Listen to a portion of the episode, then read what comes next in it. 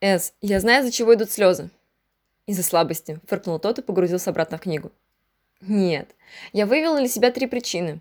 Ну же, он все-таки отложил том и уставился на девушку. Только я сразу говорю, что это лишь мое мнение, и я не хочу его никому навязывать. Да я понял, слушаю тебя. Вдруг смогу с чем-то согласиться. Хорошо, смотри. Первая причина.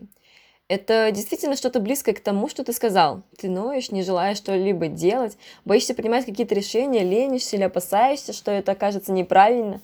Да, вероятно, это похоже на слабость. И тогда, конечно, верна пословица «слезами делу не поможешь». Парень многозначительно посмотрел на М. Но она быстро парировала его взгляд. Есть же и другие ситуации, и здесь отнюдь не слабость человека, а наоборот, его некое мужество, сила и мощь. Второе – слезы из-за конкретной ситуации, которая очень больно ударила по душе. Это не физическая рана, когда слезы можно сглотнуть и пойти дальше. Это что-то более серьезное, что как-то ранило тебя. Возможно, это было в прошлом, возможно, в настоящем. Но главное, что плачешь ты не в момент обиды, а после вспоминает ту самую ситуацию, потому что в тот момент просто нельзя было показать ту самую слабость, про которую ты говоришь. И третье. Перегруз, усталость.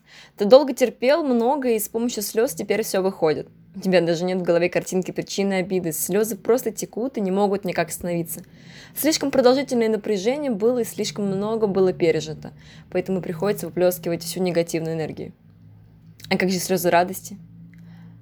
Радость это тоже напряжение. И повторяется третий сценарий только с улыбкой. То есть ты считаешь, что это нормально плакать? Брови С слегка приподнялись. А ты не плачешь, что ли? Эмма усмехнулась.